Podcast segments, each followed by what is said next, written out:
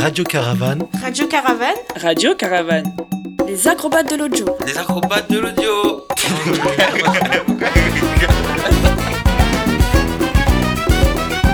Bonjour, pouvez-vous vous présenter? Bonjour, je suis Priscilla et euh, je fais partie d'une compagnie de spectacle de rue qui s'appelle euh, La Famille Goldini. Depuis combien de temps une compagnie existe? Et la compagnie, elle, euh, elle doit exister depuis 2005-2006. On va dire le premier spectacle qu'on a travaillé qui était un numéro. On a dû commencer à le travailler en 2005 et sortir une première forme euh, définitive euh, à promotionner, à, à présenter en 2006. Où est-ce que vous travaillez? Eh ben, on travaille, on fait nos répétitions sur, euh, sur la grainerie, les entraînements de sport, parce que moi, au départ, je fais du porté acrobatique. Donc tous les entraînements, on les fait sur la grainerie et après, la, ben, les spectacles, on les fait partout, partout où on, peut. Comment se déroule votre processus de création à la grainerie et avec qui travaillez-vous? Alors du coup, euh, j'ai envie de dire que ça dépend un peu des projets.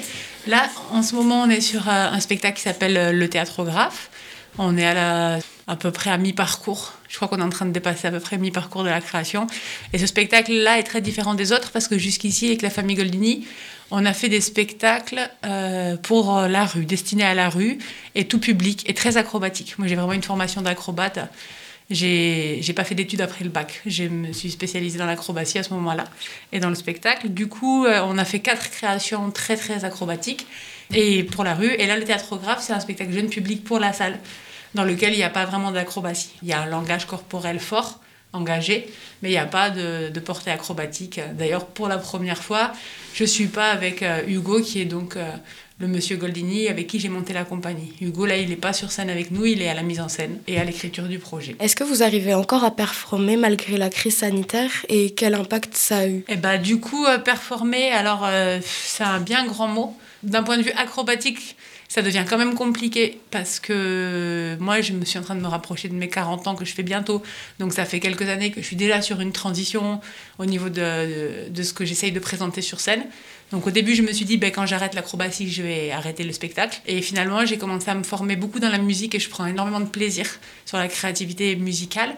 Et du coup, je retrouve le plaisir que, que j'avais en acrobatie. Donc, euh, le projet là, du théâtrographe, c'est vraiment un projet sans sport. Oui, j'arrive à rebondir par rapport à ça. Après, d'un point de vue acrobatique, ça devient compliqué de se maintenir en forme. Par exemple, tous les autres spectacles qu'on a, qu'on est censé jouer, ils sont assez physiques.